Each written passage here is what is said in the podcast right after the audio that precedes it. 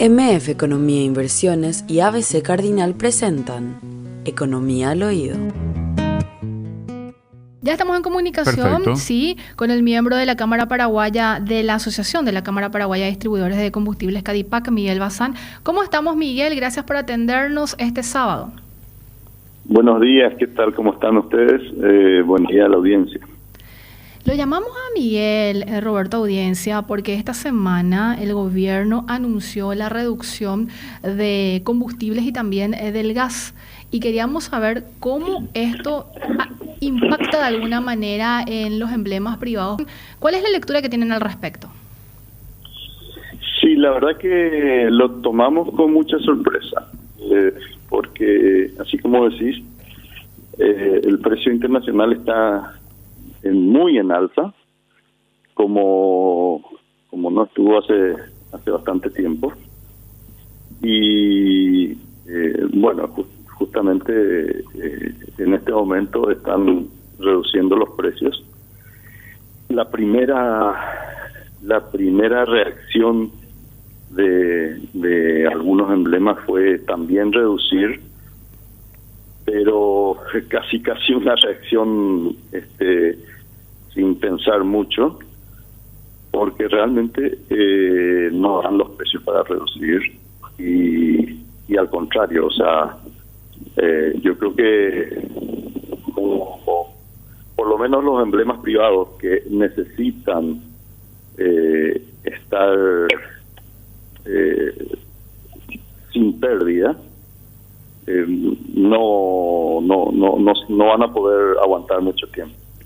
Porque este anuncio que da el gobierno sería por unos 100 días, eh, Miguel, y considerando el escenario que ya mencionaste, ¿de alguna manera se vuelve insostenible principalmente para los pequeños emblemas o cómo es el escenario en tal sentido? Para, para todos los emblemas, o sea, todos los emblemas, Tropar ahora está en pérdida. Eso, eso es segurísimo, eso es segurísimo. Eh, ahora, ¿cuánto tiempo quiere perder cada emblema o cuánto tiempo quiere perder Petropar, eso eh, ya no sé. ¿verdad? Si, si Petropar sigue a 7.500 durante tres meses y el mercado sigue exactamente igual como está ahora, en tres meses va a tener que subir como 1.500 guaraníes.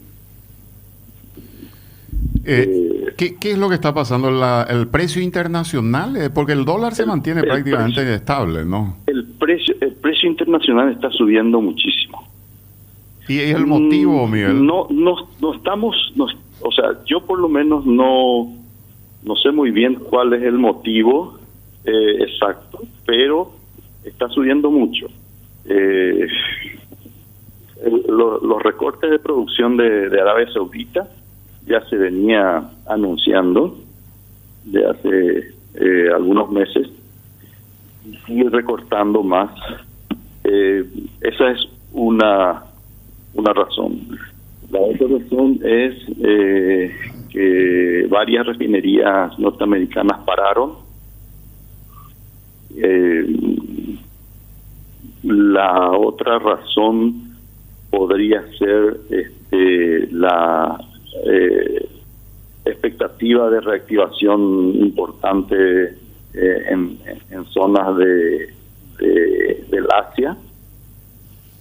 Eh, pero, qué sé yo, el, conjunto de todo eso hace que, esté subiendo eh, mucho el precio. ¿De cuánto a cuánto ha subido, Miguel, en, las últimas semanas al menos? Y estuvo más o menos te hablo en, eh, la, cotización se ve en, en la pantalla en centavos eh, por galón. El gasoil estuvo más o menos entre 290 y 300 centavos por galón y ahora está en 330. Eh, subió más o menos un 12%. Correcto. Y la pregunta que, le quería hacer, eh, Miguel, con respecto a Petropar, usted dice, bueno, Petropar ha tomado una medida, ¿es una medida política entonces? O sea, ¿Petropar va a perder dinero con esta medida, usted cree? Sí, sí, sí, sí, sí, no, seguro, seguro. Eh, pero bueno, eh, a ver, eh, Petropar habla de, de, de, productos que, que ya tenían stock. Pero si yo tengo mi producto a 80 y sigo vendiendo a 80, pero después tengo que reponer a 100, y bueno, cuando se termine ese 80, vas a reponer a 100, o sea, van a necesitar 20 para poder comprar una nueva partida y no puedes vender a 100, tienes que vender a 110 por lo menos. O sea, más o menos ese el, sería el panorama. ¿verdad? Desde el... Perdón, eh, me gustaría completar nomás la, la idea con respecto a esto de Petropar. Eh, usted dice tres meses más o menos por el stock que tiene, ¿verdad? Porque tiene stock para tres meses. Ah, por eso decía usted que hasta tres meses podría aguantar. Eh, sí.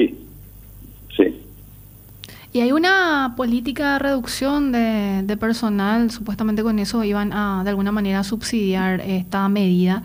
Y la pregunta se traslada para el sector privado, Miguel. ¿Qué medidas tomó eh, o tomaron los emblemas privados para también dar el soporte? Sí, sí, ¿Te imaginas si nosotros tenemos que reducir también personal? O sea, ¿cuál es, lo que, cuál es la política entonces?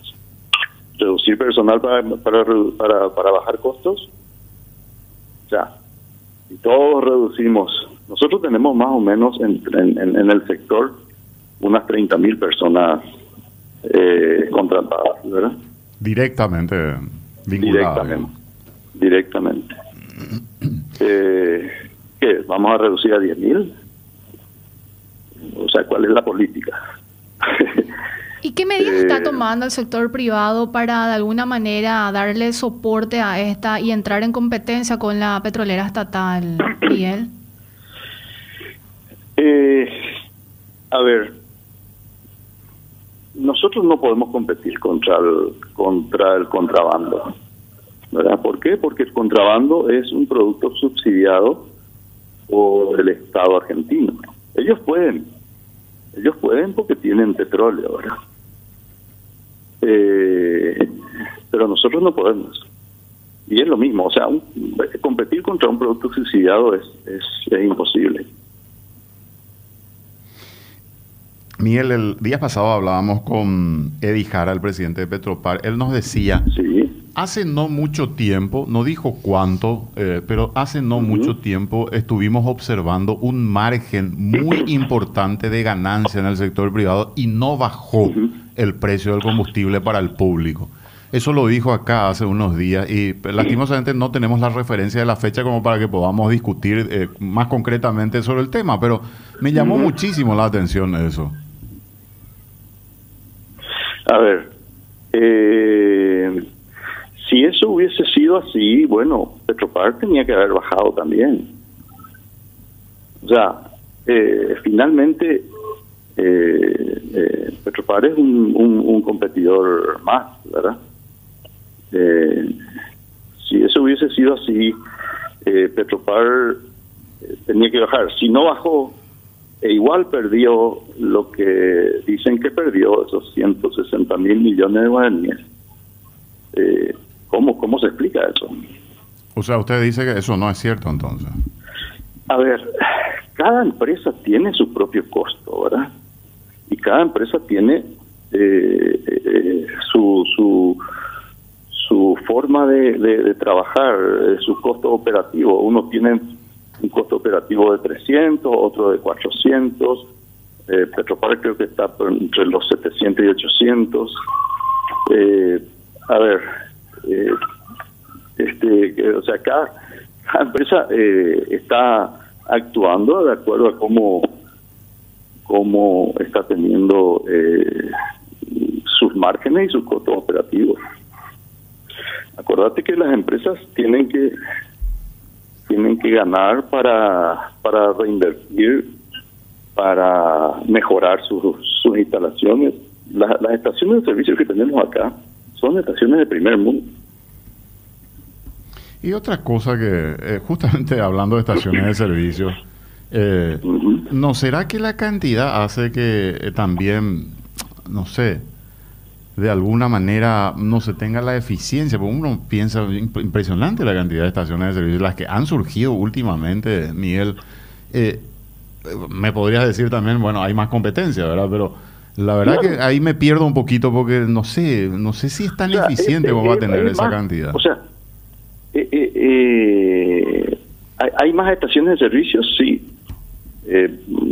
si no se necesitan, si si este eh, se, se vende menos de lo que de lo que se necesita para un break even y bueno se van a ir cerrando. Eh, es, es el, es el mercado natural digamos. Eh, pero al, al, al consumidor final le conviene o sea hay más competencia hay este, promociones hay reducciones de precio por fin de semana, por eh, uso de tarjeta, o sea, eh, ese es el mercado ideal. Ese es el mercado que tiene, que, que, la gente, eh, que a la gente le conviene. O sea, la competencia es súper es, sana. Miguel, con respecto a las perspectivas de los precios, ¿qué manejan ustedes al respecto para los próximos meses? ¿Va a seguir subiendo? ¿Se va a estabilizar? Es, muy difícil de decir eso. Es muy difícil de decir. Eh, nosotros estuvimos esperando que baje realmente y fue lo contrario, ¿verdad? Este, está subiendo mucho. Así que no, no, la verdad que no, no, no sé, no sé decirte. Esta, esta cantidad de combustible que ingresa de contrabando que estabas mencionando, Miguel, ¿se tiene una cuantificación o estimación para ver qué impacto genera justamente en el sector privado que opera en este, en este tema? No este solamente, no solamente en el sector privado, ¿eh? son 70 millones de litros más o menos, entre 70 y 90 millones de litros que ingresan mensualmente. ¿De, un mercado de cuánto, Miguel? Eso, eso impacta eso impacta en un mercado de, de 300 millones. Ok.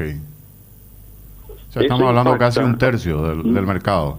Exacto. Eso impacta negativamente eh, no solamente en, nuestros volúmenes, sino en, el, en, la recaudación del, del fisco. O sea, dejan de percibir más o menos unos entre 10 y 12 millones de dólares por mes el fisco. Eh, eso es más de 100 millones de dólares al año. ¿Cuántas cosas se pueden hacer con eso? Y este ingreso masivo de, de, productos de contrabando, Miguel, hizo que muchos de los emblemas tuvieran que despedir gente, se cerraron algunos de estos. Eh, bueno, eh, cada, cada empresa ahí te va a poder contestar, ¿verdad? Sí, nosotros tuvimos que, hacer muchos ajustes en mi empresa. Tuvimos que hacer muchos ajustes, sobre todo en las estaciones de servicio de, frontera, ¿verdad? Y la, el ingreso, uno lo que puede ver, eh, digamos, es va Ruta Falcón, eh, qué sé yo. Está en todas partes. Eh, pero me pregunto, Miguel, ¿es, es, es ese el mercado o es la forma en que entra esa cantidad que estás mencionando o hay un contrabando mucho más grande que nosotros no estamos viendo y que se opera de otra manera. No, el mercado, o sea, el, contrabando entra de, de, a grandes escalas. Solamente que se eh, se capilariza, se, se, eh, distribuye, por llamarlo de alguna manera, eh, a, escalas menores, ¿verdad?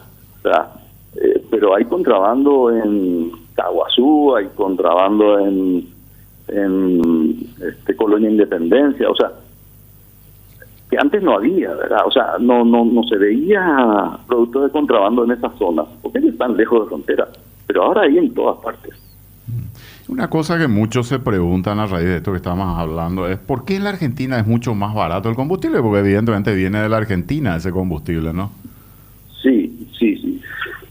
Eh, la Argentina tiene un este, un fenómeno que, bueno, ellos le llaman el barril criollo, que el gobierno le obliga al, al productor de petróleo a vender el petróleo a las refinerías, creo que estaban 60 dólares el barril, eh, contra 85 que está ahora, por ejemplo.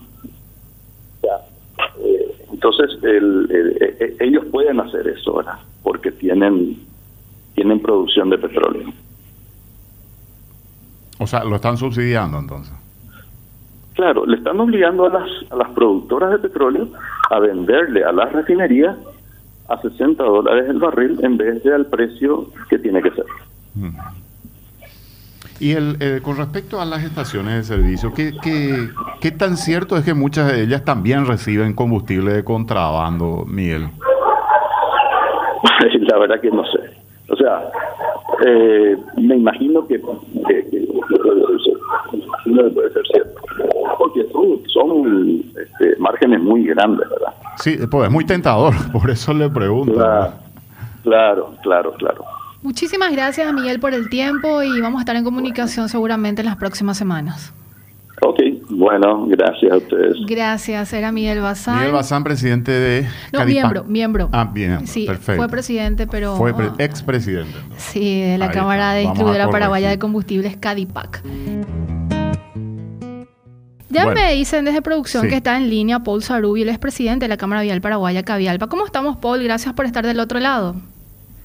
Hola, Prince, ¿cómo estás? Muy buenos días, encantado de hablar contigo. Buen día, Roberto. Buen día también a toda la audiencia. Súper bien, gracias por atendernos. Paul, te estamos llamando porque queremos finalmente saber en qué quedó la reunión que tuvieron, tengo entendido, con la ministra de Obras Públicas y con el gobierno en general sobre esta deuda que se mantiene desde hace un par de años. Ya, sí, esta semana fuimos a a visitarla a la, ministra. Fue la primera reunión oficial de trabajo entre todos los miembros de la Cámara y ella ahí en el Ministerio de Obras. Y la verdad que es una muy buena reunión, salimos muy contentos. Eh, primero agradecer también al presidente de la República, porque evidentemente eh, él marca también la política económica, ¿verdad? Eh, también a la ministra Claudia. nos avisaron de que sí, de que a corto plazo van a hacer todos los trámites necesarios como para que se pueda pagar esta deuda. Y bueno, esperemos que se pueda dar eso ya en el transcurso de este año. Nos dijeron que en este año iban a hacer una seguramente una emisión de bono o, algo parecido, ¿verdad? O algún crédito programático. Y con eso se podría ya ir reduciendo esto que hoy le debe el Estado a las empresas constructoras. Esta, el, la deuda total, ¿podrías reiterarnos, Paul, a cuánto asciende actualmente? Y no te puedo decir así con, con exactitud, pero nosotros estamos haciendo un estudio particular del gremio, interno del gremio, y estamos arriba de los 250 millones de dólares en capital. A eso hay que sumar también la deuda de, otras empresas, ¿verdad? Porque nosotros no, no, todas las empresas están agrupadas acá, hay también empresas de Capaco y hay empresas que no están en ninguno de los dos gremios, pero yo le calculo que tendría que estar por el orden de los 400 millones de dólares. 400 millones aproximadamente. Sí, después también está el tema de los intereses, ¿verdad? que a medida que se vaya cobrando el capital, ahí recién se saben los plazos de atraso y con eso se van calculando los intereses que también después van a tener que ser pagados. ¿El Estado paga por intereses entonces por los atrasos? Y debería? Tendría que pagar. Eh, es un derecho legal, es un, un derecho constitucional y es una necesidad. Eh, en los contratos que nosotros tenemos firmados con el Ministerio de Obras, está estipulado el plazo de cobro y si ese plazo no se cumple, está estipulado que, que habrá intereses moratorios que, que se van a tener que ir pagando, ¿verdad?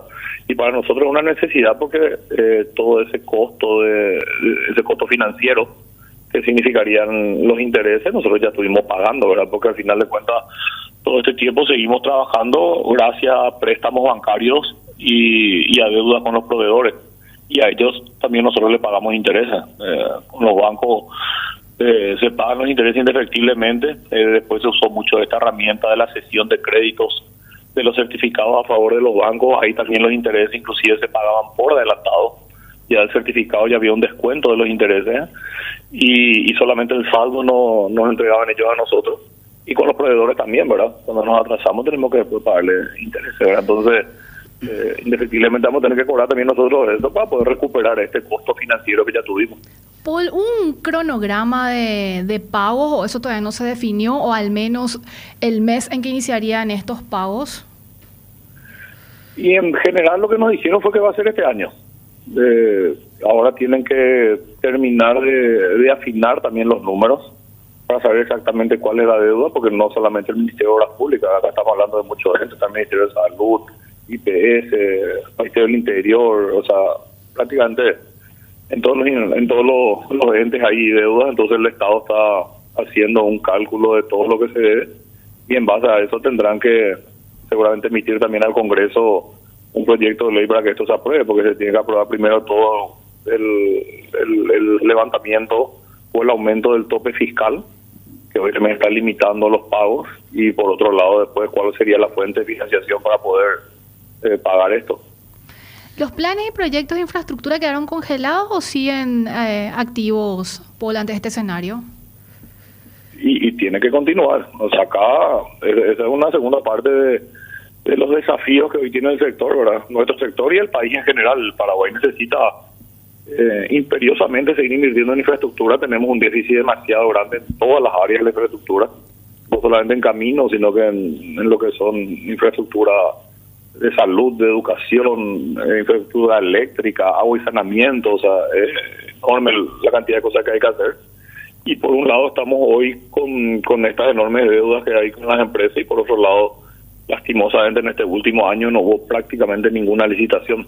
Entonces seguimos atrasando el la reducción de ese déficit de infraestructura que tenemos, inclusive se está aumentando lastimosamente. Y por otro lado, ya particularmente para el sector, las empresas están en una muy mala situación porque aparte de las deudas que tienen, otras encima están sin trabajo y hay muchas obras que van terminando y ya las empresas no tienen que hacer después de eso y quedan todos los equipamientos parados en los patios de las empresas y lo que es más triste es el tema social, ¿verdad? Que hay muchísimos colaboradores de la empresa que están quedando sin trabajo, ¿verdad? Y, y, eso pasa, ¿verdad? Todas las semanas, todos los meses, hay gente del sector que está quedando sin trabajo. Una última consulta eh, con respecto a esto mismo. O sea, si se llega a pagar toda la deuda, ¿es posible que se abaraten los costos también, Paul? Porque uno supone que eh, con los atrasos, las propias empresas hacen sus cálculos y siempre las ofertas eh, en cuanto a precio eh, aumenta y uno ya tiene como una previsión de los atrasos que se van a generar por la costumbre. Yo no sé cuándo empezó esta historia de los atrasos. Nunca, Roberto. O sea, no hay forma de que una empresa pueda prever un costo financiero en sus precios porque no va a ganar una sola licitación. Acá hay que tener en cuenta que hoy hay más de 100 empresas que están trabajando con el Ministerio de Obras Públicas y todas se presentan a las licitaciones y hay una lucha enorme en, en, precio eh, que, que si uno empieza a prever los costos financieros, absolutamente queda fuera de lo que son los precios del mercado. Acá nadie puede prever el no cobro y justamente para eso está el, el cobro de los intereses, ¿verdad? Si el Estado no cumple con su contrato, porque acá esto es un tema contractual, entonces ahí se recupera ese costo financiero a través de los intereses.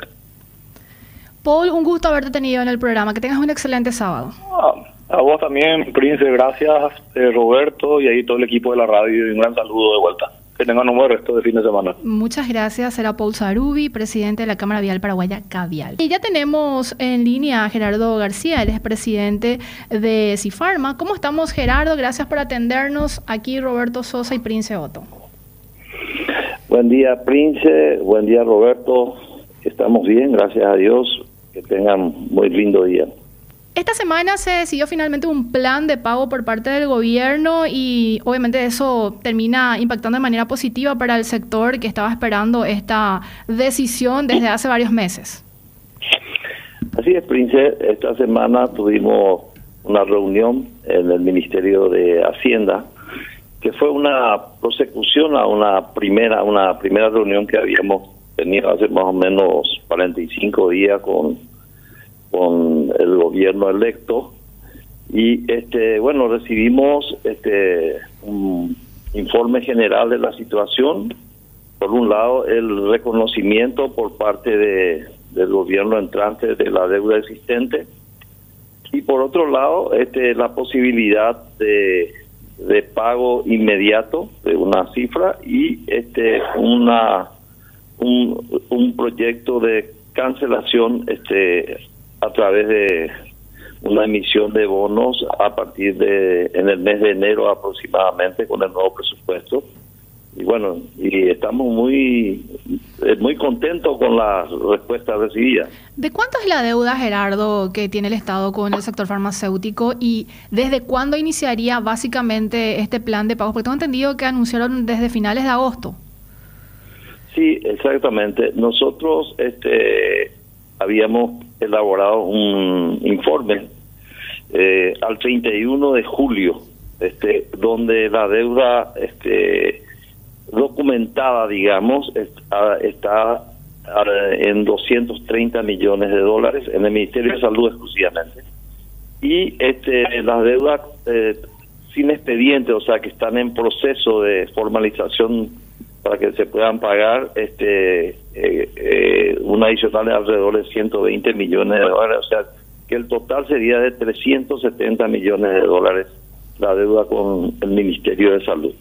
¿Y, y con IPS, eh, Gerardo? Perdón, perdón. Este, y lo que recibimos de compromiso es que este, como, un, como una estrategia es de que el Ministerio de Hacienda estaría transfiriendo este, exclusivamente para el rubro de pagos de medicamentos, un promedio de 10 millones de dólares hasta fin de año, de tal forma de ver la posibilidad de mantener esa deuda documentada actual, o sea, alrededor de 300 millones de dólares, para que ese importe ellos puedan este, cancelar en el mes de, eh, como dije, el año que viene, en los primeros dos meses. ¿Y, la deuda con el, eh, la deuda del IPS, ¿a cuánto asciende, Gerardo? Y es una cifra similar, estamos hablando alrededor de 250 millones de dólares. O sea, 370 más 250 más o menos, solamente por... Sí, casi 600 millones de dólares, 600 mm. para redondear 600 millones. Sin embargo, la prioridad del gobierno de alguna manera es saldar la cuenta primero del Ministerio de Salud Pública y Bienestar Social, ¿de acuerdo a lo conversado o no se habló de ese tema, Gerardo? Sí, la prioridad es cancelar esa deuda. Eh, el, ministro este, eh, Fernández Valdovino nos aclaró perfectamente de que eso es la información que él está manejando. Quiere, quiere ir paso a paso y que requiere encontrar una solución a esto y más aún teniendo en cuenta que la situación jurídica del ministerio del IPS es diferente. IPS es un ente autárquico, autónomo, entonces ellos tendrían que preparar un plan seguramente similar al que estamos hablando. Recién estábamos hablando con Paul Saruy, que es del sector de la construcción, Gerardo, y le consultábamos también esto que, me gustaría preguntarte, porque uno supone que siempre que eh, hay atrasos en los pagos del Estado, las empresas ya en sus ofertas de precios incluyen como un costo financiero también por estos atrasos. Esto podría abaratar, si se llegan a poner al día con los pagos, ¿podría abaratar los precios de los, de los insumos y medicamentos? Bueno, lo primero que nosotros vamos, eh, evidentemente va a tener un efecto positivo en este sentido. Este, eh, eh, dentro del, de los costos que nosotros tenemos, aparte de los insumos, que normalmente no dependemos de, a nivel local, la mayoría de nuestras materias primas vienen de afuera este, lo que sí nosotros inmediatamente vamos a vamos a, bajar son los costos que tenemos de los costos financieros que tenemos que pagar por, el, por los atrasos. Y eso es un monto muy importante porque no solamente está cargado un monto financiero, sino también una posible devaluación del dólar. Entonces, yo creo que un efecto inmediato de un pago, eh, eh, un pago, este, eh, digamos, en tiempo y forma, eh, tiene que tener por lo menos un 20% en el en, las ofertas que tendría que recibir el, ministerio en, lo que respecta a nuestro rubro. traduciendo un poco esto, Gerardo, podría abaratarse 20% entonces el... Y claro, porque eso más o menos es lo que nosotros tenemos calculado desde el punto de vista de cargo financiero. Yo digo, es un promedio, ¿verdad? Puede ser. En algunos productos, lógicamente, es muy difícil, pero en un promedio general se podría conseguir. Gerardo, ¿no hubo un parate en la provisión de medicamentos ni de los insumos farmacéuticos en este tiempo, pese a este escenario de deuda impaga? Y no, por suerte, este Prince, eh, de, hecho, eh, principalmente nosotros dentro de como industria nacional, siempre eso fue nuestro eslogan. Nosotros como industria eh, queremos eh, ser parte, eh, somos parte de, la parte de la salud pública y lo último que nosotros siempre pensamos es en, la no provisión, porque sabemos que si no proveemos, a lo único que le estamos perjudicando es a la población en general. Así es que no hubo y esperemos que, que nunca haya esa situación, Príncipe. Gerardo, un gusto haberte tenido en el programa. Que tengas un excelente sábado. Muchísimas gracias, Prince. Un abrazo, Roberto. Buen fin de semana para todos. Igualmente, era Gerardo García, presidente de la Cámara de la Industria Química Farmacéutica del Paraguay, CIFARMA. Siendo un resumen, Prince, de lo que estábamos conversando, con el sector de la construcción y el sector de la farmacéutica tenemos, el Estado debe mil millones de dólares. Porque Paul Saroy nos decía aproximadamente 400 millones de dólares la deuda. Y con las farmacéuticas, tanto de parte del Ministerio de Salud Pública como de parte del Instituto de Previsión Social, hablamos de 600 millones de dólares. O sea, este es para el hola, ¿qué tal? ¿Cómo estamos? Eh, los sectores más importantes, ahí ya tenemos mil millones de dólares de deuda. O sea, es una deuda medio oculta, ¿verdad? Es Pero un Carlos Fernández, de, bicicleteo que venimos teniendo. Recordemos que Carlos Fernández Valdovinos, antes de ser designado oficialmente ministro de Hacienda y ahora de Economía, él había dicho en el programa de radio, que digo, en este programa, de que el déficit que se calculaba el año pasado de 3% aproximadamente, en realidad era de 5%, porque no se incluían estas deudas que hoy saltaron. Sí, ya le tenemos en línea a Raúl Uray, él es director ejecutivo de mercados de Banco Itaú Paraguay. ¿Cómo estamos, Raúl? ¿Qué tal? Feliz sábado. Buen día, Buen día, Prince. Buen día, don Roberto. ¿Cómo están? Muy, muy lindo sábado. Realmente nos está tocando hoy. Así es. Y te sacamos de tus actividades, así que muchas gracias también por la predisposición, Raúl. La pregunta... un gusto, un gusto. Hablar de esto siempre da gusto y sin problema me salgo, me doy un tiempito para conversar con ustedes. Muchísimas gracias. Lo que se venía esperando desde hace meses, Raúl, se dio finalmente. El Banco Central del Paraguay redujo la tasa de política monetaria en 25 puntos básicos de 8.50 a 8.25. ¿Cómo lo toma el sector privado esta información noticia, Raúl? Yo creo, como vos dijiste, era algo que se estaba analizando ya desde hace unos meses, ¿no? La política monetaria se la utiliza como una herramienta para, para varios, para que tiene varias funciones. Una de ellas es la, la inflación, ¿no? Nosotros veníamos con una inflación que mundialmente había subido bastante después de la pandemia. Entonces yo creo que la herramienta que utilizó el central ya hizo su efecto y de hecho nosotros tenemos unas inflaciones mejor controladas cuando uno ve, compara con la región inclusive a nivel mundial. El trabajo que se hizo fue eh, realmente destacable y hoy día yo creo que se llegó a una inflación controlada dentro de la meta que tiene el central, que es de 4 más menos 2. Y creo que el interanual está alrededor de 3.5, era más que controlada. Venimos creo que de dos meses sin inflación. Entonces yo creo que ellos encontraron y vieron que era el momento quizás de ir ajustando esta tasa un poco para abajo, volver la economía un poco más expansiva de vuelta, ¿verdad? Y básicamente con esta, esta es una señal de, de abaratamiento del dinero, ¿no? Que el dinero empieza a costar un poquito más barato. Raúl, esta suba que se mantuvo por tanto tiempo, o mejor dicho, esta tasa que se mantuvo por mucho tiempo, estamos hablando de una realmente alta por el escenario, el contexto que se vivía tanto a nivel y se vive a nivel nacional e internacional, ¿llegó a impactar en los indicadores de morosidad y cuál es la perspectiva al de alguna manera descomprimirse esta tasa para los siguientes meses de acuerdo a lo que se espera? Sí, hay, siendo un poco de historia, ¿no? La, tasa en la época, nosotros teníamos una tasa alrededor de, de 4% antes de la pandemia. Así También con una inflación alrededor, con una meta de 4 más o menos 2, pero está un poco más controlada, abajo del 4%. En la pandemia lo que se hace, al igual que en todo el mundo, se hace una política un poco más de expansión. Nuestra tasa va a 0,75 y luego cuando saliendo la pandemia, con una inflación mucho más alta, tocando picos del 11% de inflación interanual, el central empezó ese ajuste de tasa, creo que en agosto, del agosto del 21, si no me equivoco.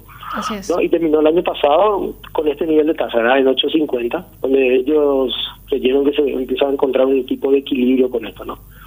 ¿Cómo afecta esto en todo lo que es el sistema financiero y en la, economía en sí es básicamente tuvimos un encarecimiento del dinero. El dinero pasa a costar un poco más caro. Para un dinero históricamente nosotros teníamos como una referencia alrededor del 4 o 5% y estaba la referencia estaba en 8,5%. Esto acontece, pasa que el dinero pasa a ser un poco más caro, tener hacer un proyecto y financiarte te cuesta un poco más caro, deberías esperar mayores retornos. Esto también hace que a la rica le parezca mucho más interesante invertir a plazo, que tener el dinero a la vista o hacer un negocio o hacer alguna compra-venta y hacer mover ese dinero, le parece mucho más interesante colocar en un depósito o comprar una deuda corporativa tipo bonos, dejar el dinero parado. Entonces a, este, a la rica también le parece muy interesante eso. Lo que ocurre es justamente ese efecto de que espera el central a su tasa, que, que el circulante empieza un poco a parar más que los préstamos pueden un poco más caros y la gente decía, por ejemplo, hacer inversiones en ahorros. Entonces, eso es lo que falta, es que un poco esa actividad se trate de mermar un poco y se empieza a enfriar la inflación. ¿no? La inflación básicamente es un desequilibrio veces entre oferta y demanda, entonces ese equilibrio empieza a encontrarse de vuelta. En morosidad lo que podría acontecer es muchas veces que podría existir un poquito de que es más difícil, ese circulante obviamente hace que haya menos negocios muchas veces negocio del día a día otro tipo de negocio de lo que la gente depende para pagar los, las deudas ya contraídas anteriormente. Entonces la morosidad de todo está bastante controlada y afectando algunos sectores, pero más por efecto también un poco de menor actividad económica en algunos sectores, más que también, también afectada por el precio, era por el precio de la tasa esta que estamos hablando que estaba bastante alto. Raúl, ¿cuál es la perspectiva que manejan ustedes de aquí a los siguientes meses y finalmente al 2023 de esta tasa? Porque muchos hablan que rondaría entre 7,5, 7, 7,75, pero que no sería muy por debajo de este porcentaje. Así mismo, así mismo, Hay que acordarse también un poquito del contexto global, ¿no? Hay algunos países que siguen con inflaciones aún altas Latinoamérica en general fue una región que fue una de las primeras en así en cuando la inflación mundial empezó a dispararse y los países empezaron a dispararse.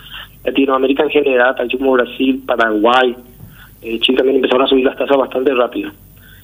Y también aquí se empezó a controlar la inflación mucho más rápido que en otros países, por ejemplo, los países del norte, por ejemplo Estados Unidos, ahora que siempre estamos hablando un poquito de qué tan fuerte viene su inflación y su economía. Así mismo también aquí en Latinoamérica se controló más rápido la inflación y también se empezó a bajar más rápido las tasas. Varios países ya empezaron un poquito a, ajustar, Brasil ajustó ya la, el mes pasado, este mes, eh, Chile también ya ajustó y también Paraguay empezó. ¿Por qué empiezan a ajustar? Porque empiezan a, sentir que la inflación está controlada, entonces lo que pueden decir es, ok, podemos empezar a ajustar, hacer un poco el dinero más barato, dar un poquito de incentivo para que la economía empiece de vuelta así hacer que ese circulante, ese precio del dinero sea más barato para que haya proyectos nuevos, para que haya gente que empiece de vuelta a invertir en algún negocio que antes podía ser medio caro con la referencia de la tasa. Lo que vemos es que esas condiciones están dadas, la inflación está bastante controlada y este fue un primer movimiento de central para ver un poquito cómo va prendiéndose esta actividad de vuelta, ¿verdad? Bajar 25 básico es algo bastante cauto, muy muy bien hecho para ver un poco cómo reacciona el mercado. Lo que creemos es que podrían haber en las siguientes reuniones del central, que ocurren una vez al mes, básicamente, está en la tercera semana de cada mes, hay una reunión de, del comité que decide la, la tasa de política monetaria del central. Entonces, queremos que en las reuniones de septiembre, octubre, noviembre y diciembre, que son cuatro más, podrían haber bajadas similares a esta de 25 básicos, ¿no? Entonces, eso haría que votarías terminando posiblemente con una tasa de política monetaria alrededor del 7,25. Ahora, el eh, timing es eh, sí, adelante, Roberto. Sí, perdón, Raúl, que te interrumpa allí, pero ¿por qué crees que el Banco Central eh, sigue manteniendo una alta tasa? Más allá de, lo que ocurrió en, esta última decisión, la tasa sigue siendo bastante elevada. O sea, ¿qué es lo que puede motivar esto teniendo en cuenta que la, tendencia a la baja es de hace mucho tiempo y la, inflación interanual ya está en el rango meta, digamos, en lo propuesto, incluso eh, inicialmente para este año. Entonces, ¿por qué retrasar tanto? Es lo que no me explico, no, no, no entiendo muy bien. No, siempre hay que ser, hay que ser, yo creo que ellos son bastante responsables en, no hacer movimientos muy muy bruscos porque después tendrías que retroceder en caso de que haya algo no previsto, ¿no? Y hay un punto también, yo creo que la, la baja, nosotros no, nosotros fuimos el 8.50 si bien puede parecer alto, ¿verdad? Porque venimos de 0.75 y de una referencia de inflación alrededor de 4, el 8.5 suena alto, pero hay países que, como Brasil, que estuvieron arriba del 13, Chile que estuvo arriba ah, eh, en dos dígitos también, ¿verdad? Esas son tasas en economías muy potentes, tasas altísimas también. La nuestra dentro de todo es una tasa bastante razonable, ¿verdad? Ahora, ¿por qué no se está bajando así como 600 y ya está controlado hace tanto? Hay que acordarse que nosotros tenemos una tasa americana, de la del dólar, de una moneda fuerte, básicamente la moneda más fuerte del mundo, una tasa que está en 5, con una referencia de 5.50 hoy, y todavía con conversaciones de que podría subir más, fuera. Entonces también el central no puede llevar una tasa, por ejemplo, una, de, una tasa muy cerca a la tasa de la, de la moneda de referencia mundial. Hay, hay que tener mucho cuidado también con acercarse mucho a eso. Lo que podría ocurrir con los arbitrajes podrían ocurrir en el mercado. Entonces, hay todo un contexto en donde yo creo que el central está siendo bastante cauteloso y correctamente lo está haciendo, en ir bajando, ir probando el mercado y ir bajando paulatinamente. Yo creo que este año es bastante razonable que termine entre 7.50 y 7.25 y para el siguiente año 2024 también un poco en un contexto mundial un poco quizás vamos a ver un poco qué tan predecible puede ser ellos sigan haciendo ajustes en el 2024 y nosotros creemos que podría eso terminar alrededor de 5.50 que sería el rango de meta de inflación más 1, 1.50 puntos arriba de eso que es más o menos una tasa de equilibrio que se solía manejar siempre hay que tener en cuenta qué acontece en el mundo. Ahora Yo, yo creo que la principal preocupación muchas veces central que maneja esta tasa es cómo se está comportando el mundo, qué incertidumbre puede haber afuera. Y nosotros no podemos tener muchas veces una, una tasa muy pegada a, la, a una que era de referencia mundial como la americana. Siempre tenga un diferencial por las economías y lo que eso puede acarrear si es que empiezan a ser muy similares. Yo creo que va un poquito más la preocupación por el ambiente externo que más de lo que ocurre aquí y yo creo que lo tienen bastante controlado. Y en el ambiente... Perdón, Raúl, en, el ambiente externo, ¿qué es lo que preocupa? O sea, digamos, hay hay muchos elementos, ¿verdad? Siempre hay un tema de la guerra y qué sé yo, eh, te da cierta incertidumbre. ¿Cuáles son otros elementos que...? Yo, yo creo que otro elemento es la inflación americana, que eso determina la tasa del dólar. ¿no? Esa es una, una, una, una la variante más importante, yo creo, de la que se habla hoy cuando se está hablando de política monetaria. Una tasa americana que puede todavía subir un poco más, que podría irse a, 6, a 5,75, se cae 6, es una tasa bastante alta y que te puede complicar un poquito los manejos de las políticas monetarias de los demás países. Yo creo que esa incertidumbre de la inflación americana también habría que ver un poquito el tema de Europa. También tenemos algunos ruidos el tema de Chile, el sector mobiliario, eso hay que ver un poco también cómo, cómo afecta, podría afectar eso. Pero esos son los, yo creo que si vos me dices un punto, yo atendería un poquito más cómo va el tema de la inflación americana y la tasa de referencia que, ellos mantengan. Acá hay un oyente que me tira un mensaje, Raúl, me parece súper interesante, dice mantenerse, eh, mantenerse alertas con lo que está pasando con las tasas de Estados Unidos, que es lo que están mencionando es lo que está pasando en Brasil y gran parte de Europa también, dice. Eh, bajaron un poco y volvieron a aumentar rápidamente la inflación y no hay previsiones de bajar la inflación. Y, y eso no, no, no, no, siempre hay que tener caudal bajar porque si se te empieza el parar la inflación vas a tener que retroceder. Uno tiene que ser bastante cauteloso en, los tiempos y los tamaños de las bajadas. Brasil hizo una primera bajada, creo que la el de 50 básicos en la última reunión que, que mantuvieron. Y es algo que eh, eso sí encontró, eso sigue en tasas históricamente muy alta para Brasil. Sí, es un primer movimiento de 100 básico. Hay que ver un poquito cómo va reaccionando su mercado y cómo le va afectando a la inflación. Nosotros deberíamos seguir esa línea. Nosotros tan eh, tasas tan altas como ellos, por eso yo creo que el movimiento 25 es correcto. Yo creo que hay que seguir en esa línea. Ahora tenemos que acordarnos también que vamos a tener un nuevo presidente, un nuevo presidente central, un ahora completo, más que también dice que se reúnen de tres, van a ir decidiendo cuál es el camino que ellos quieren seguir. Y ahí nos van a ir marcando un poquito también este tema de, los tiempos y los tamaños de bajada que irían, que irían realizando de acuerdo a la estrategia que quieren hacer. Yo coincido, ahora en Brasil empezó a bajar, Chile también, y siempre hay que mirar el tema de Europa, también el tema de su inflación y el tema de las americanas. Yo creo que esas son las cosas que tenemos que seguir un poquito cuando hablamos de política monetaria. Bueno, Raúl, te agradecemos mucho por el tiempo, muy amable. No, por favor, a la hora de siempre. Un gusto hablar con ustedes, que tengan un lindo fin de semana y a toda la audiencia ustedes también. Raúl Urachi, director ejecutivo de mercados del Banco Itaú del Paraguay.